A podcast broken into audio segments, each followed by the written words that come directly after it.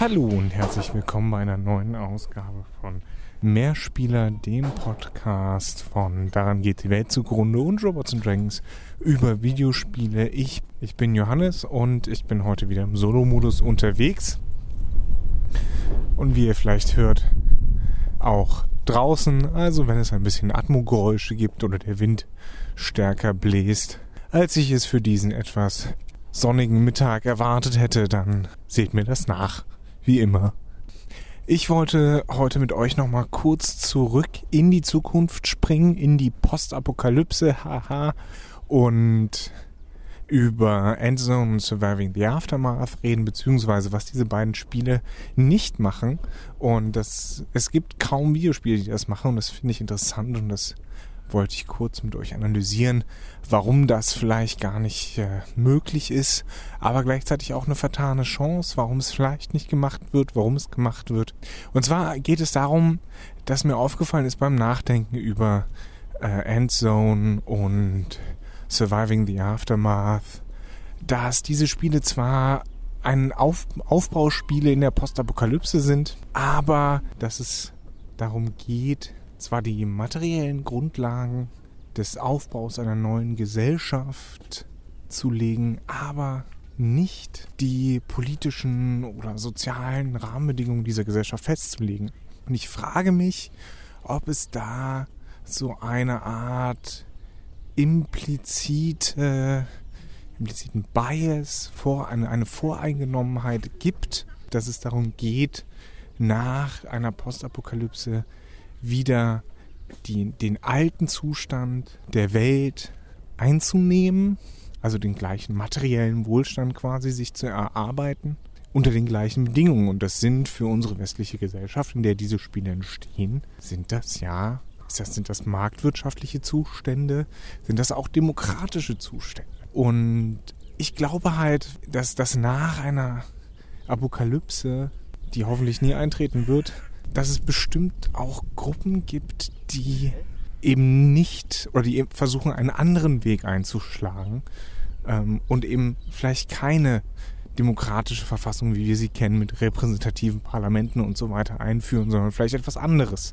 Dass es auch nicht diesen, diesen Materi äh, Materialismus geben wird, dass es auch nicht Geld geben wird. Ich meine, in vielen Spielen, also in Endzone sowohl als auch in Surviving the Aftermath gibt es in dem Sinne keine Geldwirtschaft, es gibt, kein, es gibt eine Tauschwirtschaft im äh, Zusammenhang mit, mit anderen oder in, in, in Zusammenarbeit mit anderen Siedlungen, die man da treffen kann oder mit Händlern.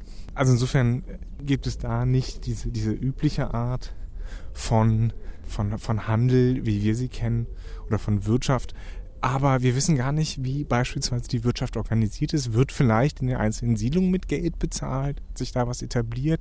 Wie werden Entscheidungen getroffen in diesen Siedlungen? Das sind alles Fragen, die ausgeklammert werden. Aber gerade das sind zumindest für mich eigentlich die spannenden Fragen beim Aufbau einer neuen Gesellschaft. Natürlich muss man da sehen, das gebe ich auch zu, es sind natürlich Spiele. Spiele sollen Spaß machen, sollen ähm, ein, ein Ziel haben, ein Prinzip haben, nach dem sie funktionieren müssen vielleicht auch ein Genre abdecken, eben das Aufbauspiel, wenn wir auf diese beiden Spiele gucken.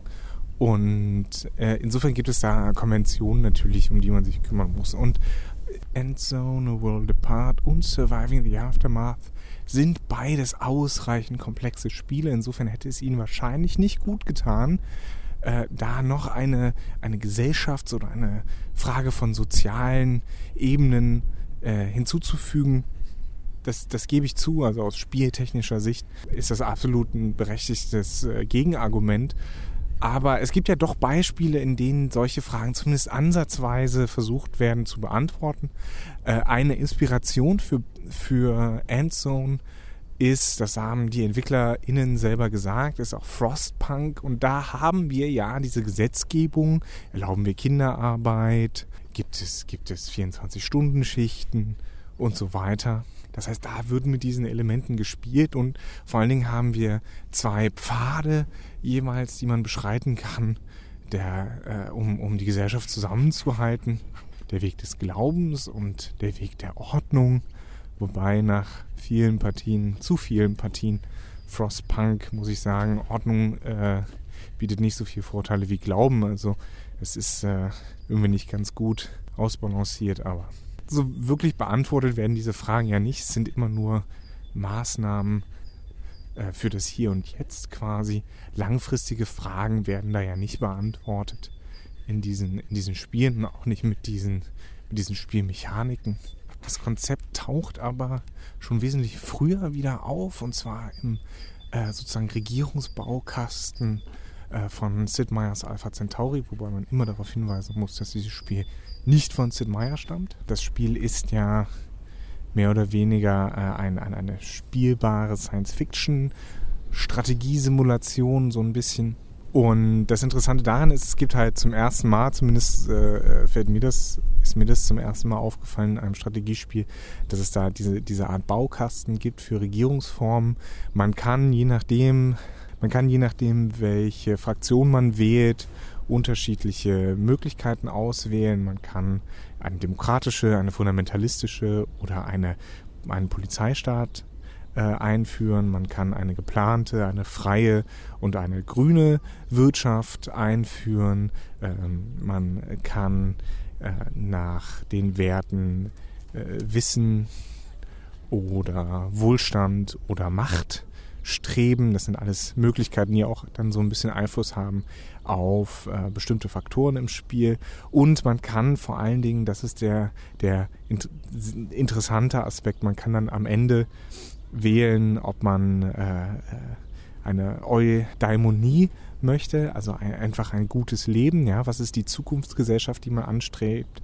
Ist es eine kybernetische, äh, ein, eine kybernetische Gesellschaft, in der alle Leute verscybert sind oder in der man quasi äh, in Symbiose lebt mit den, mit, mit Computern, mit Maschinen?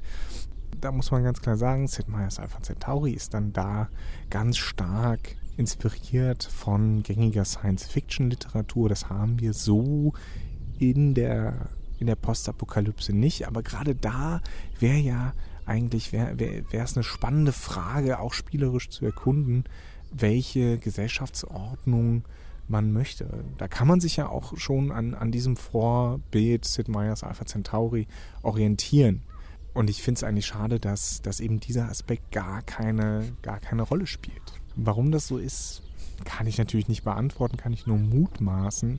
Ich nehme an, es liegt zum einen daran, dass es einfach politisch ist und Videospiele dürfen ja Gottes Willen bitte nicht politisch sein und dass man da eine politische Aussage tätigen würde. Ich muss aber gestehen, dass ich nicht glaube, dass Politik da eine größere Rolle spielt. Man kann sich ja auch bei Sid Meier's Alpha Centauri und den Civilization spielen faschistische Regierungen zusammenklicken, wenn man das möchte.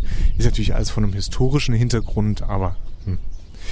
Viel eher denke ich, dass, dass es da wirklich Komplexität eine Rolle spielt, dass vielleicht die Frage war, wie bauen wir das ein und man dann am Ende festgestellt hat, dass man am Ende festgestellt hat, naja, wir können es nicht so gut einbauen und lassen es dann lieber weg, was eine absolut legitime Entscheidung ist in der Spieleentwicklung. Ich denke dennoch, ähm, dass, dass die Spiele schon durchaus Grundannahmen machen. Wenn wir zum Beispiel Richtung Endzone gucken, da haben wir die Zuteilung von Arbeiterinnen und Arbeitern. Ähm, wir haben ein äh, Gemeinschaftsort und ein Lagerfeuer, wo Leute zusammenkommen. Das ist, ähm, das, das gibt das Bild einer eher tatsächlich demokratischeren Gesellschaft. Denkbar wäre aber natürlich auch was völlig anderes. Es gibt einen Markt, wo Leute äh, sich Waren abholen können. Wir wissen aber nicht, ob die dafür bezahlen ähm, oder nicht. Da Währung, wie gesagt, keine Rolle spielt, gehen wir mal davon aus, dass es keine Währung gibt. Aber wie werden dann Waren verteilt? Das ist unklar. Kriegt jeder in seine Ration. Und ähm, bei Surviving the Aftermath haben wir eine ganz ähnliche Situation. Äh, da haben wir tatsächlich eine Währung, was äh, ein bisschen fragwürdig ist. Aber die spielt zum Glück keine so große Rolle. Wie gesagt, Tauschhandel findet, äh, ist, ist, ist da wichtiger. Bei beiden Spielen beispielsweise gibt es äh, äh, große Küchen, in, der, in denen für alle gekocht wird, wo sich, wo sich die Bewohnerinnen der Siedlung verpflegen können. Da sind ja schon gewisse Grundannahmen über diese Siedlung. Was es nicht gibt, zumindest wissen wir das nicht, ähm, sowas wie Steuern oder sowas, die werden gar nicht äh, erhoben. Stattdessen scheint es eine zentrale Verwaltung zu sein, noch eine geplante Verwaltung, äh, die wir SpielerInnen natürlich dann in der Hand haben, was sich aus SpielerInnen sich natürlich erklären lässt. Das ist schon okay, so ist keine Kritik. Ähm, aber doch ist es eine dieser Grundeinnahmen Annahmen darüber, wie, wie die Gesellschaft in Zukunft organisiert sein. Gerade diese Grundeinnahmen Annahmen finde ich halt spannend.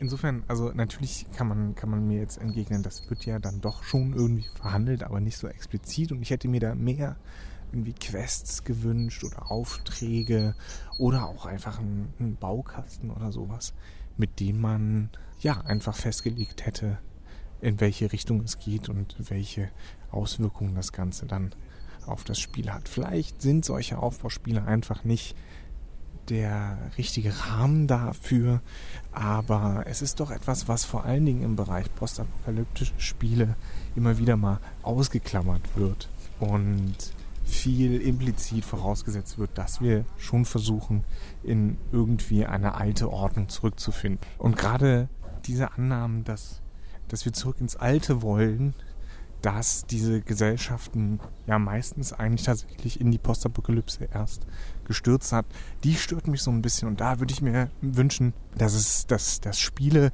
vor allen Dingen Spiele, die in der Zukunft spielen, die in der Postapokalypse spielen, diese Themen irgendwie mehr behandeln. Ja, ich glaube, das war es soweit von mir. Es sind ja auch immer nur kurze Episoden. Ich will euch nicht zumuten, mein nur lose zusammenhängendes Gerede äh, länger als vielleicht 10 Minuten verfolgen zu müssen. Insofern danke fürs Zuhören. Bis zum nächsten Mal. Macht's gut. Auf Wiederhören.